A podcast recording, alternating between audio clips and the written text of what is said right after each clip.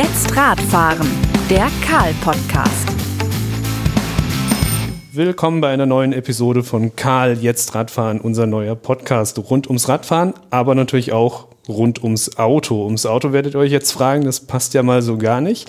Naja, wir begegnen den Automobilen ja jeden Tag auf der Straße. Die einen ärgern sich, die wenigsten freuen sich. Also wir bewegen uns in einem sehr großen Spannungsfeld. Deswegen habe ich gedacht, lade ich mir doch mal jemanden an unser kleines Studio ein, der sich da bestens auskennt. Mir gegenüber sitzt Jörn Thomas, Autor bei Automotor und Sport. Das schon seit knapp 15 Jahren, wenn ich richtig nachgeguckt habe. Und natürlich leidenschaftlicher Autofahrer, aber er kennt auch den anderen Blickwinkel. Jörn. Ja, ich bin auf jeden Fall leidenschaftlicher Autofahrer, aber auch leidenschaftlicher Radfahrer und seit neuestem auch seit jetzt einem halben Jahr ungefähr, leidenschaftlicher E-Bike-Fahrer. Und ich glaube, deswegen bin ich sehr gut geeignet, ähm, hier zu diesem Thema was beizutragen. Ich freue mich, hier zu sein und äh, ja, vielen Dank. Ja, nicht jeder Autofahrer ist eigentlich so offen, dass er sagt, ich bin, bin beides. Wo kommt denn das her, dass Autofahrer, Radfahrer oftmals nicht ganz so gerne haben? Ich denke, das liegt daran, dass die meisten Leute keine Lust haben, sich mal in den anderen reinzuversetzen ich bin sicher, dass die meisten Menschen, die ein Auto haben, auch ein Fahrrad haben. Umgekehrt, die Fahrradfahrer sind ja auch Autofahrer.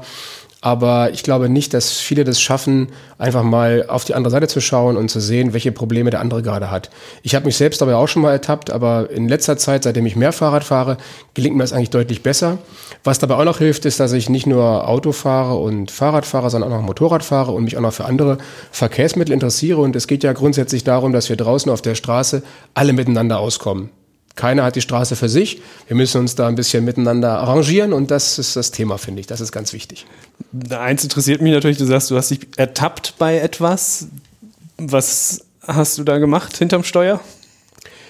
Natürlich nichts Schlimmes. Ähm, ich bin ganz ruhig geblieben wie immer. Nein, es gibt natürlich Verhaltensweisen im Straßenverkehr, seien sie jetzt von äh, Motorradfahrern, seien sie von Fahrradfahrern, die mich, wenn ich mit dem Auto fahre, fahre ein bisschen ärgere. Vor allem dann, wenn es gefährlich wird. Ich möchte niemanden verletzen, ich möchte niemanden ja, überfahren im schlimmsten Fall und ich möchte auch nicht von anderen irgendwie geschnitten werden. Ich finde, jeder sollte sich ein bisschen an die Regeln halten. Man darf sie manchmal charmant auch übertreten, ist kein Problem. Aber ich finde, wenn Leute glauben, sie hätten das Recht für sich gepachtet auf der Straße, wird es schwierig. Das gilt nicht nur für Fahrradfahrer natürlich, das gilt für alle anderen Verkehrsteilnehmer auch, bis hin zu Fußgängern und den E-Scootern und allem anderen, was ich noch so kreucht und fleucht auf der Straße. Und ich habe mich dabei ertappt, dass ich mich tatsächlich ein bisschen aufgeregt habe, wenn Leute meinen, sie fahren Fahrrad und dürften deswegen sich über alle Verkehrsregeln hinwegsetzen, über Schilder, über rote Ampeln und dürften einfach durch die Gegend fahren, wie blöd und rechnen damit, dass andere sich schon auf sie einstellen und auf sie aufpassen. Das finde ich ein bisschen anstrengend. Wie schwer ist es denn für den Autofahrer, im Raum stehen ja die anderthalb Meter Sicherheitsabstand zu Radfahrern. Da regen sich die meisten auch drüber auf, dass man dann doch irgendwie zu dicht aneinander kommt. Wie schwer ist es eigentlich aus Autofahrerperspektive, immer darauf zu achten, dass man wirklich weit genug an dem Radfahrer vorbeikommt? Für mich ist es ganz leicht, da ich selbst wie Fahrradfahrer und da ich selbst auch schon des Öfteren Pässe gefahren bin, bergauf gefahren bin, strampeln musste, ist es für mich ganz leicht. Ich kann auch mal eine Zeit lang hinterm Fahrradfahrer herfahren und warten, bis ich ihn gefahrlos überholen kann, weil man muss die Partnerschaft einfach leben, finde ich. Und gerade wenn man die andere Seite kennt, wenn man weiß, wie es sich anfühlt, ähm, in 10 Zentimeter Entfernung gefühlsmäßig überholt zu werden und der andere Motorradfahrer, Autofahrer gibt auch noch ordentlich Vollgas, das nervt mich halt tierisch und insofern ist es für mich persönlich ganz einfach, im Auto partnerschaftlich zu sein. Und wenn der Fahrradfahrer vor mir fährt, sehe ich ihn wunderbar durch die Frontscheibe. Schwierig wird es so ein bisschen, wenn es von schräg hinten ist oder von der Seite. Da muss man schon besser aufpassen und dann beginnt auch für mich die Gefahr, wenn es also um die toten Winkel geht, die im Auto ja schon ziemlich groß sind, was viele nicht wissen, dann finde ich es echt anstrengend. Also das Gefühl, was viele dann haben, plötzlich war da einer, plötzlich schießt da einer an mir vorbei. Und wenn man immer ein bisschen aufpasst, ist das kein Problem. Insofern fällt es mir ganz leicht, die Partnerschaft auch zu leben und einfach zu warten. Und ich freue mich, dass Leute Fahrrad fahren, gerade jetzt auch im Herbst, im Winter. Und umso mehr bewundere ich die und äh, bin noch äh, netter zu denen und noch vorsichtiger und überhole sie mit noch mehr Abstand. Gibt es denn ein paar Tricks, wie ich den Radfahrer auch immer sehe? Also der holländische Griff, sprich auf der Fahrerseite die Tür mit der rechten Hand öffnen, dann dreht sich der Kopf automatisch nach hinten und man sieht, ob jemand kommt. Dann gibt es ja den Schulterblick, den wir alle in der Fahrschule gelernt haben, der ja auch hilft beim Abbiegen, Überholen und sonstigem, dass ich rechtzeitig nochmal jemanden sehe. Das sind ja alles so wenig automatisierte oder technische Hilfsmittel. Kommt da ein bisschen Bewegung rein, dass wir mehr Sicherheit auf der Straße bekommen? Zunächst finde ich, dass das wichtigste Sicherheitsinstrument, Assistenzsystem im Auto, das ist zwischen den Ohren des Fahrers, das ist das Gehirn. Und ich habe das Gefühl, dass in der letzten Zeit viele Leute nicht mehr so konzentriert fahren, wie sie das vielleicht früher gemacht haben. Hast du eine Idee, woran das liegt?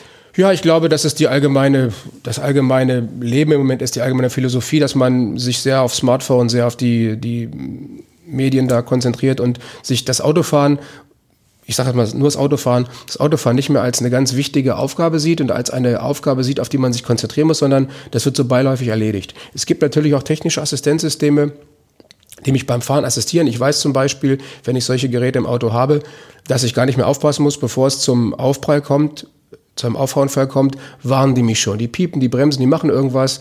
Die Lenkung hält das Auto in der Spur, der Tempomat hält mich auf Abstand zu den Vorderleuten. Das sind Dinge, die ein bisschen einlullen. Dazu kommt die ständige Erreichbarkeit. Die Leute gucken ja mehr aufs Smartphone als auf die Straße. Viele jedenfalls, finde ich ein großes Problem. Man sollte die Fahraufgabe, das Autofahren, das Fahren allgemein viel ernster nehmen und sich nicht auf die Elektronik so verlassen, sondern ja auf seine eigenen Sinne, auf die Augen, auf die Ohren und die ganze Zeit wissen, wo stehe ich gerade im Raum. Ich fahre mit meinem Fahrzeug, mit meinem Auto durch die Gegend und ich mache es dann so, ich versuche immer rauszufinden, was ist um mich rum, wer ist um mich rum. Wer kommt auf mich zu, wer ist hinter mir, wer ist schräg hinter mir, wer könnte einbiegen, wer könnte kommen. Und wenn man das macht, ist, glaube ich, schon viel gewonnen. Und dann kommen noch die Assistenzsysteme dazu, die dann tatsächlich mit Radar, mit Laser, mit Kameras und so weiter funktionieren und mich vor anderen warnen, die mir vielleicht zu nahe kommen könnten. Verlernen wir vielleicht durch die ganzen Assistenzsysteme das Autofahren? Also mein zehn Jahre alter Renault hat gar nichts. Wir ja, ich glaube, wir verlernen es durch die Assistenzsysteme, aber wir verlernen es auch, wie ich es eben gerade schon sagte, durch die allgemeine Kultur, die gerade herrscht. Dass es nicht mehr so en vogue ist, sich auf was wirklich zu konzentrieren die Aufmerksamkeitsspanne wird, wird immer kürzer. Den Leuten ist es zu anstrengend, sich die ganze Zeit aufs Fahren zu konzentrieren. Das Fahren vielleicht auch zu genießen, ist als eine schöne Aufgabe zu sehen, die immer Freude bereitet. Wenn man das tut und Aufmerksamkeit, aufmerksam fährt, aus dem Fenster schaut, auf die Instrumente schaut, auf die Schilder achtet und das Autofahren als eine eine schöne Sache, eine, eine, interessante Sache betrachtet und nicht als eine lästige Pflicht, während der ich meine Mails checken kann, soziale Netzwerke pflegen kann, etc. Ich glaube, das wäre schon eine ganz, ganz gute Kiste. Das ist ganz witzig. Das habe ich persönlich nie geschafft, Autofahren als Genuss zu verstehen. Also ich habe es immer mal wieder versucht, ab und zu ist es unausweichlich, aber dass ich mich in ein Auto setze und denke, jetzt habe ich mal eine richtig gute Zeit hinterm Steuer, ging bei mir nie. Okay, selbst wenn ich es als Pflicht sehe, und man einen alten Renault fährt ohne Assistenzsysteme, kann ich es ja trotzdem als eine Pflicht sehen, die ich akkurat hinter mich bringen muss sozusagen. So wie ich in einer vielbefahrenen Kreuzung auch bei Rot erstmal stehen bleibe und erst bei Grün gehe. Wenn überhaupt niemand kommt und es ist rot, kann man ja trotzdem rübergehen. Aber so ähnlich würde ich das mal sehen. Auch wenn es keinen Spaß macht, aber man sollte es definitiv ernst nehmen. Ja, das mache ich auf jeden Fall. Bei so wenig Fahrerfahrung, wie ich habe, da bin ich immer hellwach. Ich glaube, ja, ich glaube auch nicht, dass es daran liegt, wenn es Schwierigkeiten gibt zwischen Autofahrern und Fahrradfahrern, dass es am Material liegt. Das liegt tatsächlich an den Fahrern, wie ernst sie das nehmen. Und wie ich eingangs sagte, wenn die Leute einfach mal sich in die Lage der anderen reinversetzen und überlegen, wie schwer dies vielleicht gerade haben oder welche Probleme die vielleicht haben, dann wäre schon sehr viel gewonnen. Wechseln wir mal die Perspektive. Du hast ja irgendwie den Umschwung geschafft. Du liebst nicht nur Autos, sondern du liebst die zwei Räder. Was war denn da der auslösende Moment? Ursprünglich begann ich natürlich als Kind klar mit dem Fahrradfahren, bin immer durch den Wald genagelt und äh, habe immer Enduro gespielt, bis ich mir dann das erste Motorrad gekauft habe. Und äh, als ich bei der Motorpresse anfing, war das zuerst tatsächlich im Motorradbereich, wo ich sieben Jahre unterwegs war und bin dann irgendwann zu den Autos gewechselt, auch ein bisschen aus Sicherheitsgründen, weil ich dachte, jetzt habe ich es so lange unfallfrei geschafft, das soll auch so bleiben. Ich brauche jetzt mal ein bisschen mehr Blech um mich rum. Ähm, habe also immer noch eine Fable auch fürs Motorrad, aber seitdem ich intensiver Fahrrad fahre, Alpenpässe entdeckt habe. Wir haben unsere Kinder im Kinderanhänger auf Mont Ventoux hochgezogen, auf andere Alpenpässe. Mit oder Sens ohne Motor? Ohne Motor damals noch. Wow. Sensationell. Erst ein Kind, dann zwei Kinder. Ja, das kam so, dass wir mit dem Motorrad viel rumgefahren sind. Und ich sah dann so diese klassischen alten Rennradfahrer mit der Zeitung, die sie sich dann auf dem Gipfel so unter ihr Shirt gefriemelt haben und dann bergab gefahren sind, dachte mir, die sind cool. Junge, du bist nicht cool mit deinem Motorrad. Das Motorrad hatte ich mit dem Motor hochgebracht. Die Jungs sind cool. Und da habe ich gedacht, das willst du auch machen. Und dann haben wir angefangen, mit dem Mountainbike zwar, aber egal, auf Asphalt eben diese, die Alpenpässe, die Tour de France-Pässe hochzufahren, die ganzen klassischen Mont Ventoux, Alpe d'Huez und so weiter. Welches ist der beste? Also Der ich bin schönste- Mont Ventoux-Fan, definitiv. Wir sind in einem Urlaub in zwei Wochen viermal im Mont Ventoux gefahren, so alle zwei Tage, alle drei Tage. Erst ein Kind im Anhänger, also erst ohne Kinder, dann ein Kind im Anhänger, dann zwei Kinder im Anhänger. Und das war schon stark. Und das ohne Motor. Damals gab es noch keine E-Bikes, zumindest ja, nee, es gab noch keine E-Bikes. Große Freude. Das Rauffahren war stark, das Runterfahren war mindestens genauso stark. Die Kinder fanden es sensationell, haben mich immer angefeuert. Also wir sind dann wirklich 50, 60 gefahren. Darf man gar keinem erzählen, wir sind ja unter uns hier. Und das war wirklich große Freude. Und so, so kam ich also zum Fahrradfahren. Und spätestens jetzt, wo es ein E-Bike, wo es E-Bikes stärker verbreitet sind, habe ich zwei in der Garage stehen. Mein, mein normales Mountainbike ohne Motor und jetzt ein, ein E-Bike seit neuestem. Und da wird es jetzt auch schwer für das Motorrad, was daneben steht. Am Wochenende, wenn die Entscheidung kommt, was fahre ich, da zieht das Motorrad jetzt meistens den kürzeren. Was wahrscheinlich die wenigsten Motorradfahrer verstehen werden. Motorradfahren ist auch die große Freiheit, das Dahingleiten durch die Landschaft, ein bisschen auch das Geräusch. Wie kann man auf einmal als Motorradfahrer sagen, ich fahre E-Bike? Ganz ehrlich, für mich ist das E-Bike jetzt die große Freiheit geworden. Die große Freiheit aus verschiedenen Gründen. Zum einen kann ich damit natürlich überall fahren, mehr oder weniger legal. Ich darf nicht die ganz schmalen Wege fahren im Wald, okay. Aber ansonsten kann ich damit überall fahren. Der Sound fehlt mir ehrlicherweise nicht. Das Motorrad, das Fahrrad ist halt leise, was ich super finde, wenn ich durch den Wald fahre. Und wenn man auch Rücksicht nimmt auf die Spaziergänger und andere, die da rumlaufen, an denen langsam vorbeifährt, sie vielleicht sogar grüßt, darf man eigentlich überall fahren. Das finde ich schon mal richtig klasse. Ich habe eine gewisse Form des Trainings dabei, den ich ja selber steuern kann. Wenn ich keine Lust mehr habe, gehe ich eben auf EMTB oder auf Power, was auch immer, Turbo, und dann fährt mich das Rad den, den Berg hoch, finde ich sensationell. Und es ist nicht so anstrengend wie mit dem normalen Rad. Also wenn ich am Ende der Tour nicht mehr so richtig Bock habe, dann kann ich mir halt helfen lassen. Wenn ich mir nicht helfen lassen will, das kann ich selber steuern. Und das sind die Gründe, warum es fürs Motorrad echt schwer wird. Denn ich kann die Straße verlassen. Auf der Straße ist es schon anstrengend. Wir hatten es davon. Dem Motorradfahrern geht es nicht besser als den Fahrradfahrern. Sie müssen die ganze Zeit aufpassen, nicht abgeräumt zu werden. Das ist auf dem Fahrrad weniger der Fall. Da kann ich mich wirklich entspannen, wenn ich abends nach Hause komme. Es ist einfach sensationell. Ich bin absolut begeistert davon, vom normalen Radfahren und jetzt auch wirklich vom E-Bike fahren. Es verbindet so ein bisschen beide Welten, weil ich habe ja auch einen Motor und ich kann ja durchaus auch mal zügig fahren, 30 oder so, was ich relativ schnell finde im Wald. Eben jetzt gerade, wenn es im Herbst auch rutschig wird, das ist einfach super. Ich finde super, wie du sämtliche Personengruppen, die irgendwo unterwegs sind, gerade mit einbeziehst. Die Wanderer soll man grüßen, auf die anderen soll man aufpassen. Im Prinzip, äh, wir reden ja oft davon, wir sind ja eigentlich sind wir alles. Wir sind Autofahrer, wir sind Fußgänger, wir sind E-Biker, du bist noch Motor, Motorradfahrer obendrauf. Warum tun wir uns so schwer damit, wirklich uns im übertragenen Sinne selbst auf einem anderen Verkehrsmittel ordentlich zu begegnen? Also ich, ich rätsel echt, ich war schwer begeistert, wie du erzählt hast, du grüßt die Wanderer, machen die wenigsten, fahren lieber mit 30 dran vorbei. Warum ist der Mensch in dem Bezug so schwierig? Weil die wenigsten sich Gedanken darüber machen, weil die wenigsten eben wirklich die Perspektive wechseln. Ich habe es jetzt ein paar Mal erfahren, wenn ich langsam vorbeigefahren bin an Leuten mit, mit Hunden oder eben an nur an Spaziergängern, da hatte ich schon, dass die zu mir gesagt haben, Mensch, das finden wir super. Das ist das erste Mal, dass jemand so freundlich ist zu uns. Und da muss ich sagen, ganz kleiner Abschweif jetzt, das E-Bike hat natürlich den Vorteil, ich muss ja den Schwung nicht halten. Ich kann ja danach wieder beschleunigen. Das macht die Sache auch leichter.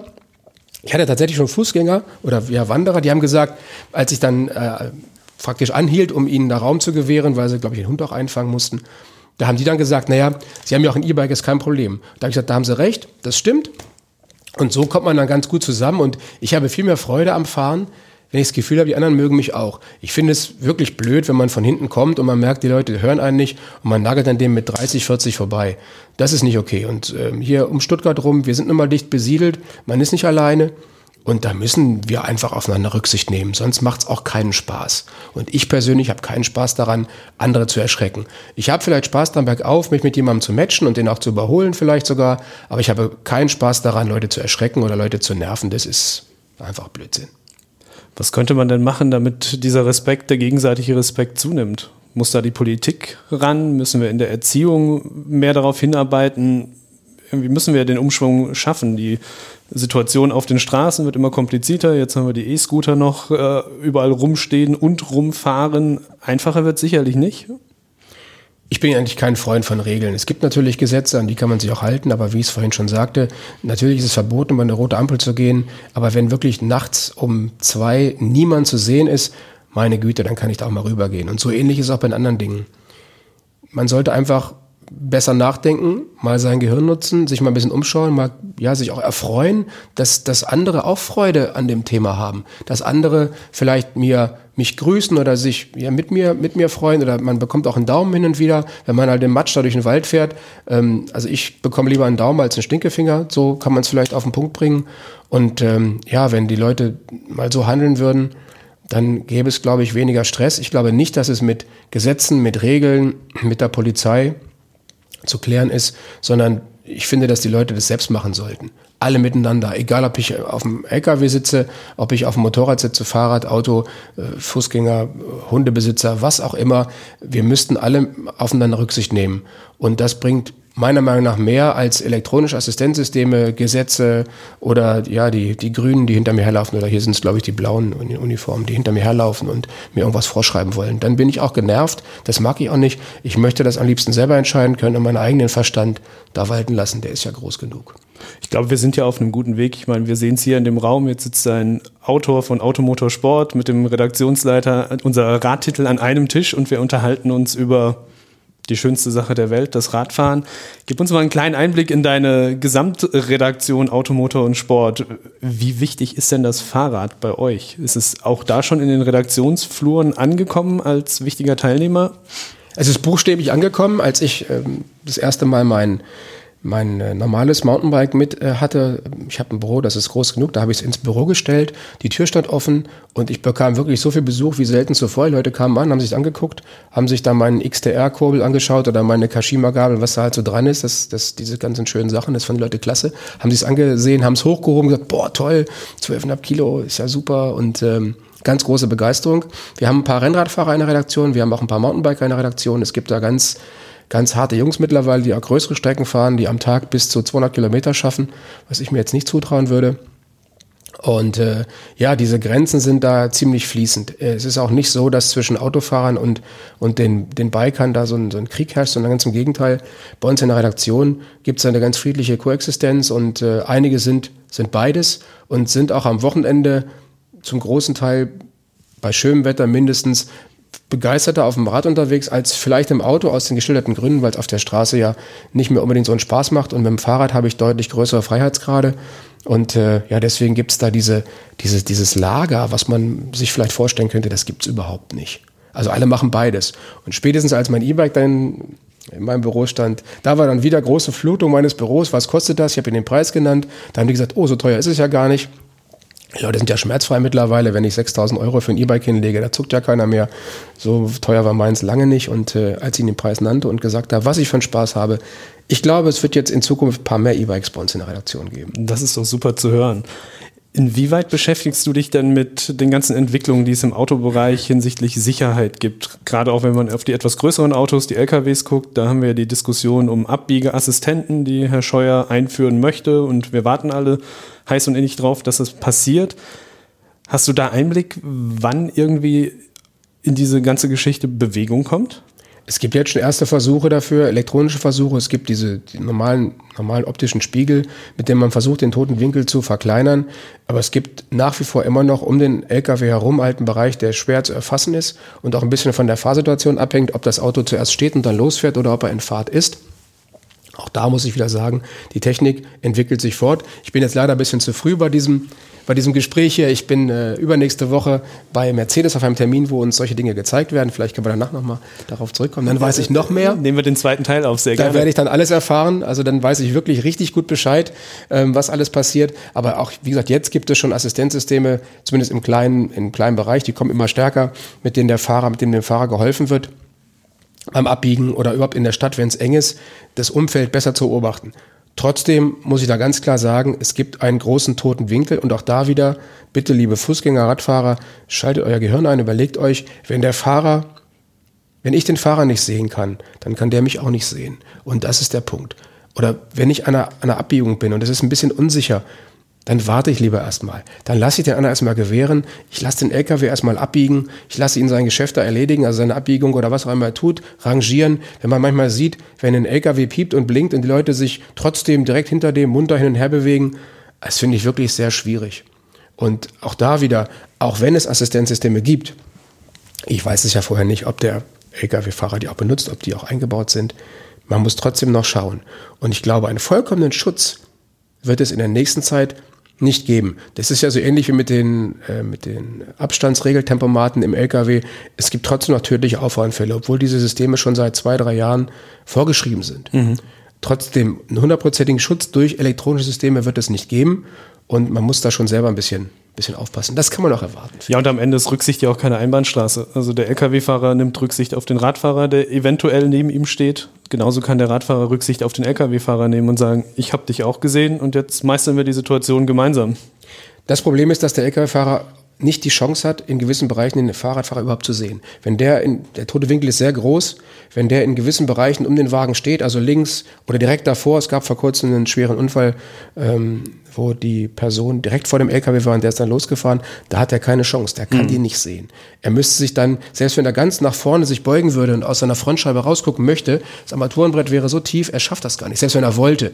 Oder wenn der Fahrradfahrer direkt neben ihm steht, direkt neben seiner Seitentür oder auf der rechten Seite, was noch schlimmer ist, er hat ja gar keine Chance, äh, den zu sehen. Und die Assistenzsysteme sind noch nicht so weit entwickelt, dass sie den Wagen wirklich vollumfänglich abbilden. Ähnlich ist es wie im Auto und da habe ich natürlich andere Probleme. Das Auto ist übersichtlicher grundsätzlich. Aber auch da habe ich tote Winkel. Hilft am Ende nur die bauliche Trennung von Fahrradweg und Straße? Würde ich gut finden. Ich merke es in Stuttgart, ähm, da versucht man das langsam. Da gibt es das zunehmend, dass man die auch ein bisschen auseinanderzieht, die Fahrräder und die Autos. Wäre ich dafür, weil die beiden Interessen oder die, die Fahrprofile sind wirklich so unterschiedlich, dass es schön wäre, wenn man den Platz dafür hat. Wäre ich sehr dafür. Dann kommen wir wieder zum Thema, dass die Verkehrsteilnehmer außerhalb des Autoverkehrs sich miteinander arrangieren müssen. Also Fußgänger, E-Scooter-Fahrer, Radfahrer. Muss man auch fairerweise sagen, nicht alle Radfahrer sind nett zueinander. Da kommen wir auch zum Thema. Nicht, ja habe ich festgestellt, als, selbst als Radfahrer, da gibt es ja auch genug äh, Hassel zwischen den Einzelnen. Und die bauliche Trennung würde mal die Autos und die LKWs natürlich uns, ähm, uns davon befreien, uns als Radfahrer. Aber da müssen wir selbst noch miteinander klarkommen. Am Ende hätten wir eine kleine Problemverlagerung. Und das wäre der nächste Schritt, ja. Ich glaube auch, dass, dass wenn, der, wenn der Fahrradverkehr oder der Verkehr, der, wie soll ich sagen, der Zweiradverkehr zunimmt, das könnte noch eine echte Baustelle werden. Da kommen dann die Herausforderungen auf uns zu, dass das geklärt wird. Ich habe das erfahren, wenn man mal mit Kindern unterwegs ist. Meine Kinder sind jetzt schon ein bisschen älter, aber als sie noch sehr klein waren und begannen mit dem Radfahren, da hatte ich mehr Angst um sie, als ich jemals auf dem Motorrad hatte, wenn ich mit 250 über die Autobahn gefahren bin, weil die wirklich komplett ungeschützt sind und weil das ist wirklich ein richtiges Haifischbecken. Also wenn man mit Kindern im Verkehr unterwegs war, selbst wenn er ihnen ganz nah ist und auf sie aufpasst, da hat man wirklich Todesangst, ehrlich gesagt. Und äh, dann merkt man auch, wie manche anderen, auch Fahrradfahrer, sich benehmen und, und keinerlei Rücksicht nehmen, obwohl sie sehen, dass da Kinder sind. Wie bist du damit umgegangen? Also ich, meine Tochter fährt zwar noch nicht, aber genau diese Situationen werden auch auf mich zukommen. Was waren da deine größten Schreckensmomente und wie bist du gut rausgekommen? Wir haben sie normalerweise immer zu zweit sozusagen in die Zange genommen. Meine Frau fuhr vorweg, ich fuhr hinterher und umgekehrt. Dann hat man sie so ein bisschen einge, eingegrenzt. Aber manchmal fuhren sie halt auch vorweg und wir haben ihnen zugerufen, halt bitte da vorne an. Das haben sie dann auch gemacht. Aber diese Momente, wo sie alleine gefahren sind und wo andere Fahrradfahrer, gerade in so Ausflugsgebieten, wo halt viele unterwegs sind, völlig rücksichtsfrei da gefahren sind und gar nicht gedacht haben, Mensch, das ist ein Kind, das ist vielleicht jetzt sechs, sieben Jahre alt oder wie alt auch immer. Da muss ich ein bisschen rücksichtsvoller sein, ein bisschen Abstand halten. Das war denen einfach egal. Die sind trotzdem um die da rumgemöbelt. Das fand ich ein bisschen schwierig. Meistens ist es uns gelungen, die Kinder so in unserem kleinen Kokon zu halten. Aber damit sie das Fahren lernen, müssen sie auch mal freigelassen werden, so ein bisschen, äh, und müssen auch mal alleine ein paar Meter fahren dürfen. Das haben sie gut gemacht, es ist nie was passiert bis jetzt, toi, toi, toi. Aber ich habe da schon manchmal Blut und Wasser geschwitzt, wenn die diese Meter so alleine gefahren sind oder wenn, sie, wenn ich sie nicht mehr gesehen habe. Sie sind um eine Ecke gebogen oder so. Junge, Junge. Dann wird's spannend, ja. Definitiv. Nochmal kurz zu dem Thema Problemverlagerung. Wir sehen es ja in Kopenhagen zum Beispiel. Sehr, sehr viele Menschen fahren Fahrrad. Auf einmal muss man gucken, wie man diese Verkehrsströme leitet. Man steht mit dem Fahrrad im Stau sind eigentlich angenehme Herausforderungen, aber natürlich nochmal Herausforderungen, an die wir hier, jetzt sitzen wir beide in Stuttgart, noch gar nicht zu denken mögen, ein Fahrradstau. Wie müsste sich denn eine Stadt in Deutschland entwickeln, dass wir Tatsache in den Städten selbst den Umschwung schaffen, weg vom Auto hin auf andere Mobilitätsformen? Das ist für mich natürlich schwierig zu sagen. Ich lebe ja vom Auto. Ich lebe davon, dass Autos verkauft werden. Ich lebe davon, dass Menschen fasziniert sind, über Autos zu lesen. Ich liebe auch das Thema Auto nach wie vor natürlich. Es gibt für mich wenig Schöneres, außer eben das vorhin genannte Radfahren hin und wieder. Ich fahre trotzdem genauso gerne Auto. Ich glaube, damit es richtig gut funktioniert, müsste man den Straßenverkehr, den, den mobilisierten, den Autoverkehr schon in den Innenstädten stärker reglementieren. Mhm. Man müsste die Städte wieder den Menschen zurückgeben, seien sie jetzt zu Fuß oder im Fahrrad unterwegs, weil sonst der Platz einfach nicht da ist. Ich brauche einfach mehr Platz, mehr Platz für die, für die Fahrräder, mehr Platz für die anderen. Und dazu sind meiner Meinung nach schon größere Umbauten nötig. Also mit einer aufgepinselten Fahrradspur, wie das ja bei uns in Stuttgart gerade gemacht wird, ist es, glaube ich, nicht getan oder mit, mit diesen Griffen an den Ampeln, die es da gibt, oder den kleinen Fahrradfahrerampeln. Das sind erste Schritte, da bin ich froh, dass es die gibt, aber es reicht natürlich nicht aus. Ich muss es besser kanalisieren, ich muss den Leuten noch ein bisschen mehr Sicherheit geben und ich muss vor allen Dingen Aufnahmeplatz schaffen, dass auch mehr Leute Fahrrad fahren können. Und dass Leute auch zum Beispiel jetzt mit den Lastenfahrrädern fahren können, weil wenn ich das sehe, die sind ja schon ziemlich sperrig, ziemlich groß, ja, fast so groß wie ein Auto, kommt mir das manchmal vor. Und dafür muss einfach mehr Platz her. Und wenn die sich mit den Autos quengeln müssen, das kann auf Dauer nicht gut gehen. Wie hast du reagiert, als du die Aussage von unserem grünen Oberbürgermeister Fritz Kuhn gehört hast? Bis 2030 soll die Stuttgarter Innenstadt autofrei werden. Was sagt da dein Autoherz? Es ist schwierig. Da schlagen natürlich zwei Herzen in der Brust. Auf der einen Seite sage ich mir ja, für die Fußgänger, für die Radfahrer ist es toll. Auf der anderen Seite sollten die Innenstädte belebt bleiben und solange es Menschen gibt, die aus dem Umland mit dem Auto anreisen, vielleicht auch einkaufen wollen und man es ihnen dann sehr schwer macht, diesem Genuss nachzukommen, dann sehe ich das ein bisschen problematisch. Wenn die gesamte Verkehrskonzeption so gut ist, dass ich mein Auto auch vor der Stadt stehen lassen kann und kann mit wirklich gut angebundenen Öffis erstmal reinfahren und kann mich dann da zu Fuß bewegen, super. Wenn das nicht so ist, schwierig. Weil viele Leute sind es halt gewohnt, mit dem Auto in die Stadt, in die Tiefgarage, einkaufen, die Tüten zum Auto schleppen. Gut, dass das noch gibt, dass nicht alle bestellen. Wir wollen das ja auch pflegen, ehrlich gesagt. Das gehört ja auch zu einer belebten Innenstadt genau dazu. So. Ja. Und ich glaube, wenn man da radikal vorgeht und sagt, so, Auto weg, ist uns völlig egal. Wir ziehen jetzt einen Kreis von, keine Ahnung, zwei, drei Kilometern um die Innenstadt und da darf keiner mehr rein. Das könnte schwierig werden. Ich glaube, dass es dann auch veröden könnte, zumindest mit der heutigen Klientel, die wir haben. Menschen, die jetzt noch einkaufen fahren, möchten das, glaube ich, auch weiter mit dem Auto machen dürfen. Man kann das ja leiten, man kann das ja steuern, aber einfach zu sagen, nee, wir schließen alle aus. Ich finde so, so harte Aussagen ohnehin schwierig. Wir hatten vor kurzem den, unseren ähm, Ministerpräsidenten in der Redaktion zu Besuch und der war da eigentlich sehr abgeklärt. Er hat gesagt, er findet es irgendwie nervig, dass Menschen dazu neigen, ständig irgendwelche Jahreszahlen zu nennen und zu sagen, in diesem Jahr, bis zu diesem Jahr gibt es nichts mehr von dem oder von dem. Er plädiert auch eher für den gesunden Menschenverstand, zu schauen, wo wir da hinkommen. Man legt sich ein Ziel fest, man überlegt sich ein schönes Ziel, ein gutes Ziel und versucht das dann mit allen Kräften zu erreichen, ohne aber so feste Zahlen dafür vorzuproklamieren. Das muss eigentlich gar nicht sein. Man muss sich eher darüber im Klaren sein, wie soll denn die Stadt aussehen? Wie wollen wir denn das Ziel erreichen? Und nicht sagen, 2000 irgendwas gibt es da keine Autos mehr.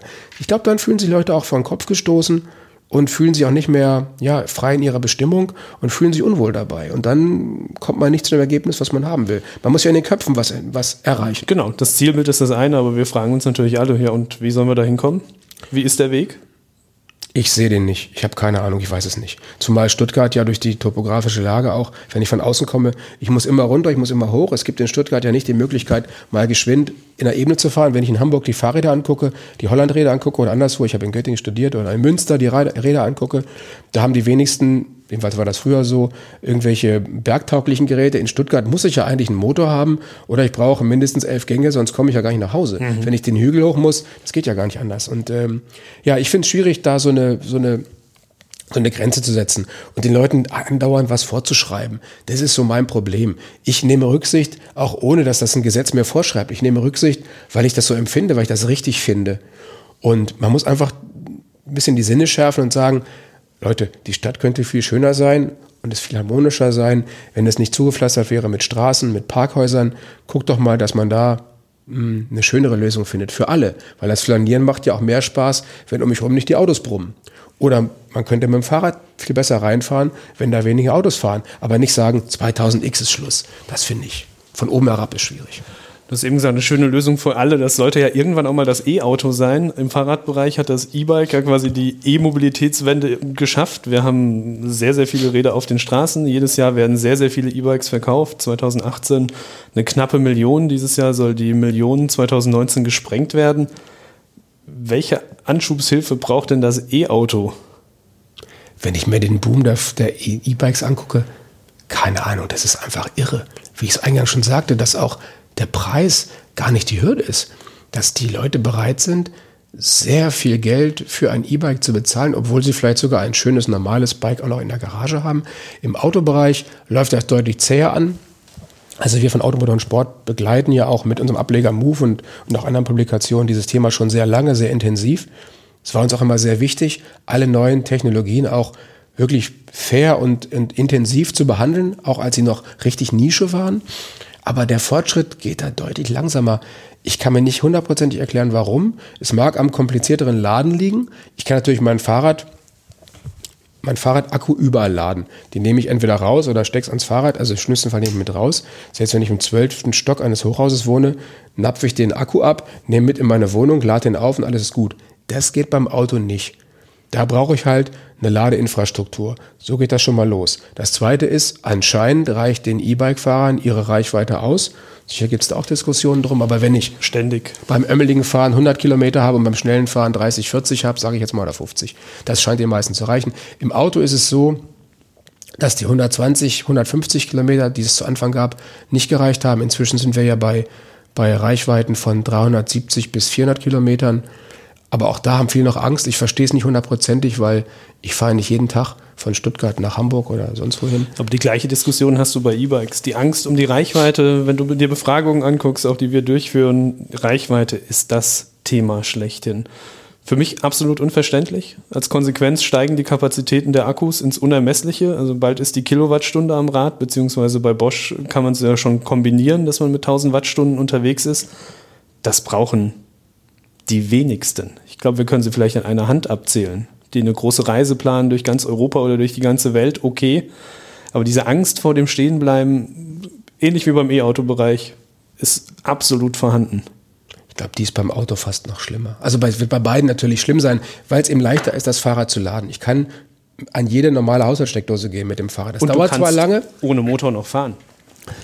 Ja, ohne Motor kann man fahren. Da kommt es ja auch ganz darauf an, was ich für eins habe. Also so, wenn ich an meins denke, da also mit meinem Bosch-Motor, das ohne Motor ist, ähm, das mag er jetzt nicht so gerne. Also das habe ich bisher auch immer vermieden. Es geht natürlich klar. Es kommt denn in ich komm Motor in deinen Oberschenkeln an. Also ich komme nach, komm nach Hause damit, keine, keine Frage. Ich habe es auch schon extra gemacht, um meinen Oberschenkel wieder, wieder zu trainieren. Aber beim Auto ist es deutlich schwieriger. Da kann ich halt nicht ohne Motor fahren.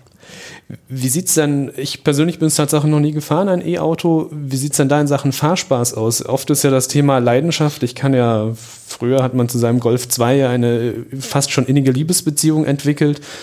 Gelingt das auch mit einem E-Auto? Ist das ein ganz anderes Thema? Benzin im Blut, was hat man auf einmal jetzt? Strom. Ähm, ist da ein Unterschied zwischen dem normalen Verbrennungsauto und dem E-Auto, was die emotionale Ebene angeht? Witzigerweise ist die eigentlich größer. Also, wie gesagt, wir begleiten das Thema schon lange und als der erste Tesla auf den Markt kam, das war damals ein, ein Sport, Sportwagen, ein zweisitziger kleiner Sportwagen.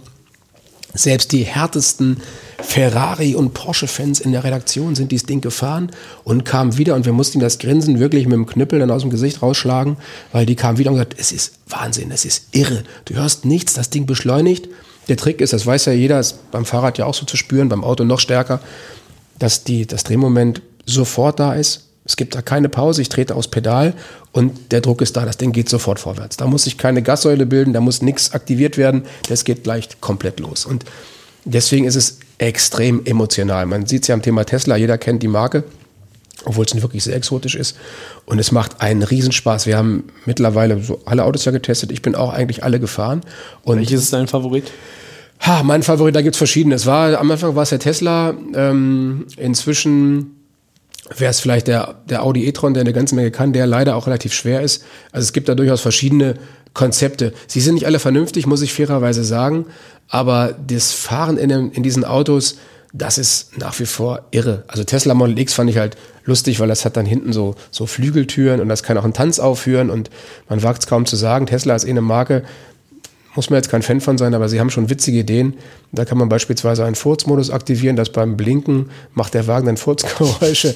kann man haben, muss man nicht, aber da sieht man mal, wie locker die das Leben nehmen. Total, ja. Also die haben, die sind ein bisschen schräg und die sind anders irgendwie. Das hat auch was. Und jetzt kommen halt unsere deutschen Hersteller sehr stark und auch die anderen großen kommen und geben jetzt richtig Gas, bringen Autos auf den Markt, die deutsche Anforderungen erfüllen, deutsche Ingenieurskunst sozusagen elektrifiziert. VW bringt jetzt bald den, naja, eigentlich ist es fast der Golf-Nachfolger auf, auf elektrischer Basis, auch zu bezahlbaren Preisen. Da gibt es schon eine ganze Menge tolle, tolle Autos. Und um auf deine Ursprungsfrage zurückzukommen, die Dinger sind zum großen Teil emotionaler als die meisten Verbrenner. Und sie sind auch für Normalfahrer eigentlich besser, weil ich habe einen Antrieb, der vibriert nicht, der macht keine Geräusche, der stinkt nicht und der hat Druck angenehme Leistung oder Drehmoment eben vom Start weg. Wenn man es mal schafft, die Menschen in das Auto reinzubringen, wenn die da mal gefahren sind, dann wollen sie eigentlich gar keinen Verbrenner mehr haben, weil sie sagen, boah, das fühlt sich aber jetzt schon ziemlich alt an, ehrlich gesagt.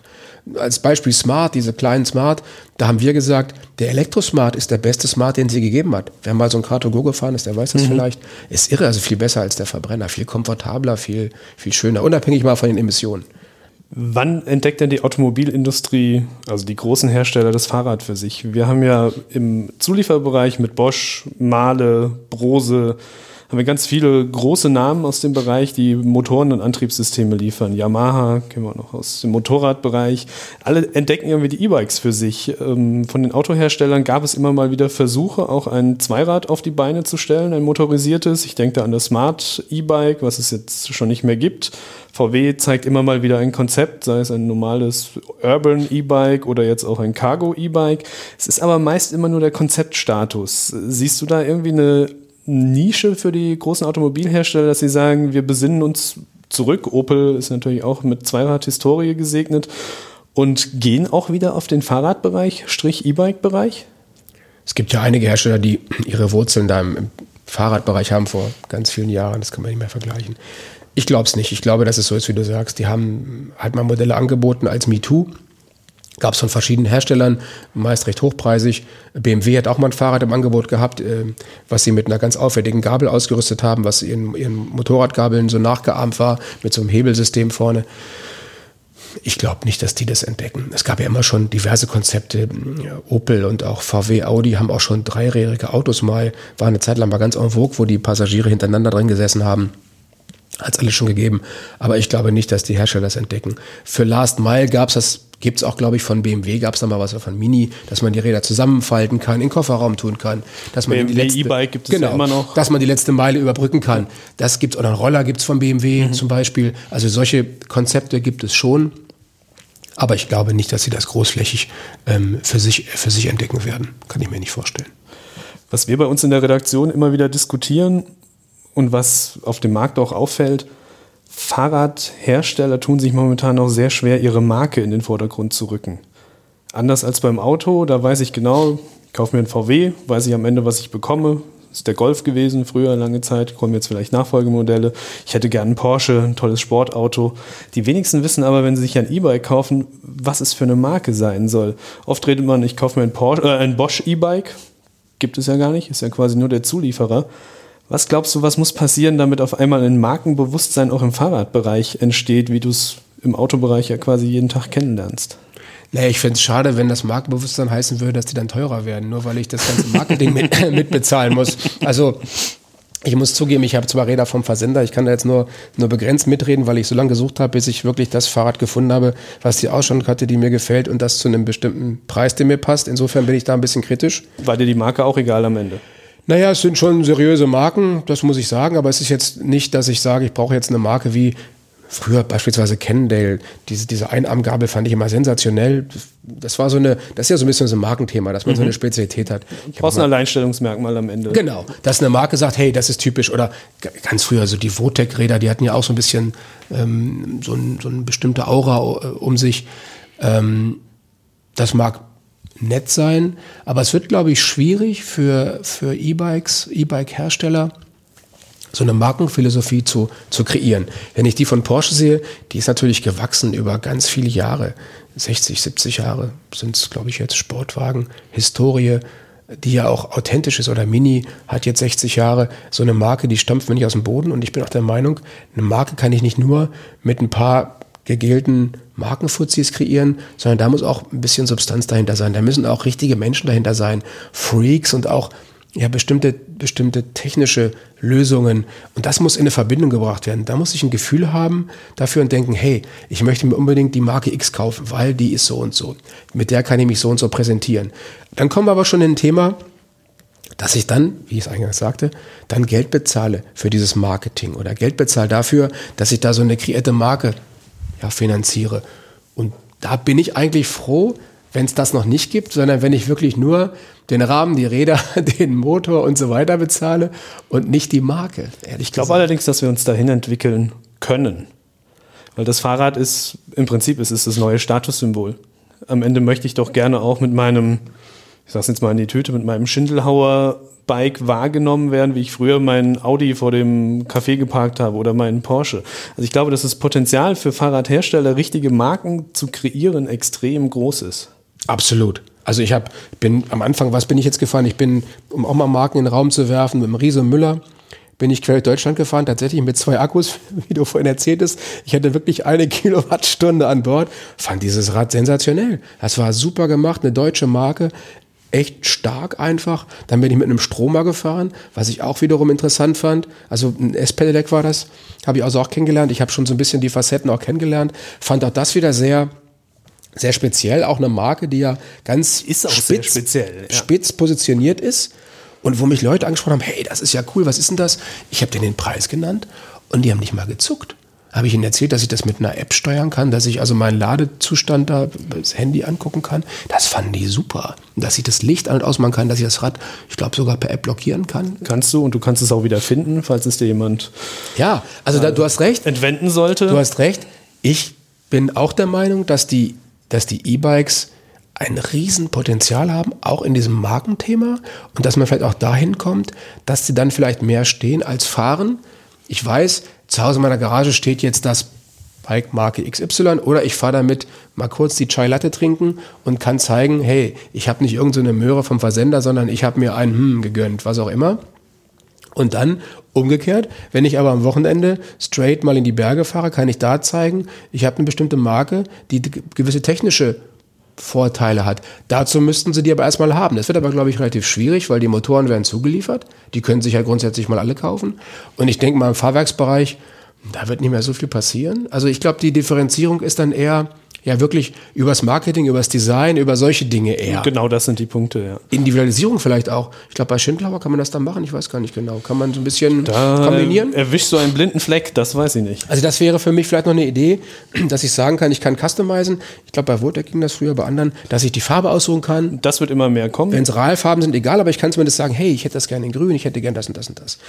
Ich weiß nicht, ob das finanzierbar ist, das kann ich jetzt nicht beurteilen. Aber das spielt am Ende Thema. nicht mehr so die große Rolle, wenn du schon, du hast es gesagt, keiner zuckt mehr bei 6.000, 7.000 Euro und wenn du für die Farbe noch einen Tausender drauflegst, ist das für eine bestimmte Klientel fast egal. Das wäre für mich ein Thema. Ich kenne Leute, die wirklich teure Fahrräder haben, denen die Technik dabei relativ egal ist, die aber unbedingt eine Gallflackierung wollten, das ist dieses Babyblau-Orange, mhm. glaube ich, einen bestimmten Sattel oder bestimmte von Hand eingespeichte Felgen oder was auch immer. Da habe ich die gefragt, was hast du für eine Schaltung? Ja, gar keine. Da bin ich jetzt andersrum. Also ich würde dann eher sagen, hey cool, eine XTR oder eine SRAM XX oder was auch immer. Ähm, die finden das halt toller, einen geilen Ledersattel zu haben oder eine, eine tolle Lackierung in dem Stahlrahmenrad. Das ist dann vielleicht auch wieder ein Thema wo noch spannend. Potenzial ist. Gucken wir einfach mal, was kommt. Wir haben ganz am Anfang ja viel über Sicherheit gesprochen und ich glaube, mit einem echten Automenschen können wir auch noch mal ein bisschen über die Technik reden. Es findet ja ein Technologietransfer vom Auto aufs E-Bike statt oder Motorrad aufs E-Bike. Bosch hat das ABS konstruiert, das heißt, ich kann auf meinem E-Bike fahren und habe ein ABS an Bord. Gibt es irgendwelche Assistenzsysteme, die du dir aus dem Autobereich auch beim Fahrrad wünschen würdest? Bisher war es so, dass sich die Assistenzsysteme auch aus dem Auto ins Motorrad nur sehr langsam bewegt haben. ABS ist das erste gewesen, dann wurde das ABS immer besser, Kurven-ABS, dann gab es elektronische Dämpfungssysteme, aber Sicherheitsassistenz, selbst der Vorreiter in diesem Bereich, BMW, die ja Motorräder und Autos sehr erfolgreich entwickeln und auf den Markt bringen, selbst die haben es bisher noch nicht geschafft, weitergehende Sicherheitsassistenzsysteme einzusetzen. Ich glaube, dass Ducati durch den VW-Konzern, Ducati gehört zu VW, Audi, auch dran sind, was zu machen. Mhm. Also radarbasierte Systeme sollen da kommen im Motorradbereich. Ob die mal aufs Fahrrad kommen, das weiß ich nicht. Also Motorrad auf jeden Fall, da sind sie jetzt dran, da wollen sie mehr machen, da wollen sie den Fahrer auch besser über seine Umgebung informieren, dass er also weiß, oh, da nähert sich was, da kommt jetzt eine gefährliche Kreuzung. Da gibt es ein Thema Schwarmintelligenz oder, oder die Bike-to-X-Kommunikation. Das heißt also, dass das, dass das Zweirad, das Fahrrad in dem Fall, mit der Umgebung kommuniziert und dass ich weiß, dass jetzt hinter der nächsten Abbiegung plötzlich ein Auto aus der Kurve rausschießt. Sowas ist denkbar. Dazu müsste ich aber dann einen Helm tragen, der mich die ganze Zeit mit irgendwas verbindet oder ich müsste auf ein Display gucken. Mhm. Das ist technisch schon möglich, mich mit der Umwelt zu verbinden. Da gibt es aber meines Wissens momentan noch keine konkreten Pläne. Ich weiß, dass BMW mit dem Motorrad da an solchen Sachen dran ist. Und dann stellt sich aber wieder die Frage, wenn ich dann den Fahrer oder die Fahrerin übercoache und zu sehr bemuttere mit solchen Systemen, ob die das dann auch ernst genug nehmen. Also auch da kommen wir wieder zum Thema. Da schließt sich der Kreis schon wieder, was wir vorhin gesagt haben. Ne? Am Ende lieber ja. konzentriert auf dem Rad die Umwelt wahrnehmen, die Teilnehmer auf dem Motorrad, auf dem Auto fest im Blick haben und gar nicht ablenken lassen. Und es wird teurer, es wird komplizierter und ich finde, es nimmt auch ein bisschen den Reiz dieser Fortbewegung, weil ganz ehrlich, es ist ja auch schön, einfach mal Fahrrad zu fahren mit einem ganz normalen Fahrrad, wie es im Auto auch ist. Immer mehr Leute interessieren sich für Youngtimer-Autos, die in deinem Fall anscheinend ja gezwungenermaßen, andere machen das freiwillig, dass sie sich ein Auto kaufen ohne alles und sagen, boah. Das Schöne ist, unser Auto dürfen wir in Stuttgart gar nicht mehr fahren. Insofern ist es eh raus. Der hat jetzt nichts. Ich habe wieder ein richtiges Lenkrad und ich habe wieder eine Handschaltung und ich habe noch nicht mal ABS. Ich muss selber fahren und ich bin auch angekommen. Weil es ist ja manchmal so im Auto, wenn ich jetzt sehe, die äh, ESP-Lampe blinkt, denke ich, oh Gott, der Wagen hat kein ESP, wie komme ich jetzt heile durch die Stadt? Ähm, ist eigentlich gar kein Problem, das macht, macht gar keine Schwierigkeiten. Und da sehe ich ein bisschen die Gefahr auch beim, beim Fahrrad und bei anderen Verkehrsmitteln. Wenn ich das so übercoache, kann auch der Reiz verloren gehen. Und eine hundertprozentige Sicherheit, die, die gibt es nicht, die darf mir auch nicht vorgaukeln lassen. Und nochmal zu den Reglementierungen insgesamt. Das ist so ein bisschen die Angst, die ich habe, dass immer mehr Gesetze kommen, immer mehr Assistenzen, immer mehr Regeln und wir wie in so ein Konkon so eingezwängt werden und uns die Luft dann auch genommen wird. Ich habe so einen Spaß, wenn ich in der Freiheit rumfahren kann und bin mein eigener Herr sozusagen. Das möchte ich auch gerne weitgehend bleiben. In Rücksicht zwar, aber nicht die ganze Zeit einen Helm aufhaben, wo es dann blinkt und piept und macht und tut. Weiß ich nicht, das ist nicht das Ziel. Und ich glaube, das kann es beim Fahrrad auch nicht sein. Hätte auch nichts mehr mit Entspannung zu tun. So, weil dazu zählt für mich auch, dass ich meinen Ruhe gelassen werde. Mhm. Ich sehe immer mehr Motorradfahrer, die während der Fahrt über Bluetooth telefonieren können oder telefonieren oder mit anderen sprechen. Und ich glaube, manchmal ist es auch ganz schön, wenn man ein bisschen für sich ist, vielleicht auch mal ein bisschen zu sich kommt. Das kann ich komplett teilen. Also auf, auf, dem Weg ins Büro, die 20 Minuten, die es nur sind, aber da weiß ich ganz genau, ich habe kein Telefon, ich habe kein E-Mail, ich habe keinen Computer, ich habe kein nichts. Ich fahre jetzt einfach Fahrrad und bin irgendwann da. Ich bin offline. Und man das sollte mindestens dafür sorgen, dass das noch erlaubt sein darf. Sicherlich darf das jeder für sich entscheiden, aber ich finde es sehr schade und schlimm, wenn es erzwungen wäre, wenn ich so einen Datenhelm tragen müsste beispielsweise oder wenn mein Fahrrad immer vernetzt sein müsste. Das finde ich dann schlimm. Da hört dann für mich auch die, die Freiheit des Einzelnen auf sozusagen. Und das finde ich, das darf nicht sein. Das, da würde wir, würden wir was verlieren. Also die ständige Reglementierung. Ja nicht mit dem Rauchen. Ich rauche zwar nicht, aber meine Güte, wenn einer irgendwo in der Ecke noch eine durchzieht, dann soll er das machen. Also ich finde das nicht klasse, aber wenn der andere nicht stört, mein Gott, dann soll er es machen. So. Und das zu verbieten und umgekehrt auf dem Fahrrad uns vielleicht zu zwingen, diesen Datenhelm aufzusetzen und Gespräche anzunehmen, von wem sie auch immer kommen, nein, hoffentlich nicht. Ich glaube, so weit kommt es nicht. Sind wir einfach mal optimistisch. Weil die Zeit wo man mal offline sein kann. Wie gesagt, die Wahlmöglichkeit ist für mich das Entscheidende. Wie bei allen Dingen, die wir heute besprochen haben. Ich muss nach wie vor die Wahl haben. Ich, ich darf die, die Möglichkeiten haben, ein, ein schönes Markenfahrrad zu wählen, die Möglichkeit haben, ein Datenhelm aufzusetzen. Aber ich muss auch noch die Chance haben zu sagen, ich kaufe mir für relativ wenig Geld eins, was auch funktioniert. Ich bin auch mal offline. Ich bin jetzt auf dem Rad. Ich bin auf dem Motorrad. Ich bin jetzt einfach mal nicht erreichbar. Das finde ich, und das darf nicht verloren gehen. Das ist ein wunderschönes Schlusswort. Ich glaube, viel besser hätte ich es gar nicht sagen können. Jörn, vielen Dank, Hat dass du mir sehr viel Zeit gewidmet hast heute. Hat großen Spaß gemacht. Ich hoffe, dass wir es tatsächlich nochmal wiederholen mit neuen Erkenntnissen in Sachen Fahrsicherheit bei LKWs oder auch mit neuen Erkenntnissen, wie du mit dem E-Bike durch Deutschland, Europa, die ganze Welt fährst. Vielen Dank. Hat mich auch sehr gefreut. Also zu zeigen, dass man Autos toll finden kann und Fahrräder toll finden kann und ja, meine große neue Liebe hier mal einfach vor großem Publikum vorzustellen. Ja, vielen Dank. Das war der Karl-Podcast Jetzt Radfahren. Mein Name ist Björn Gerteis. Ich bin der Redaktionsleiter des Karl-Magazins. Wenn ihr weiter informiert bleiben wollt, was alles rund ums Fahrrad passiert, abonniert uns gerne auf Facebook, folgt uns auf Instagram, so verpasst ihr auch keine neue Folge unseres Podcasts. Und jetzt rauf aufs Rad.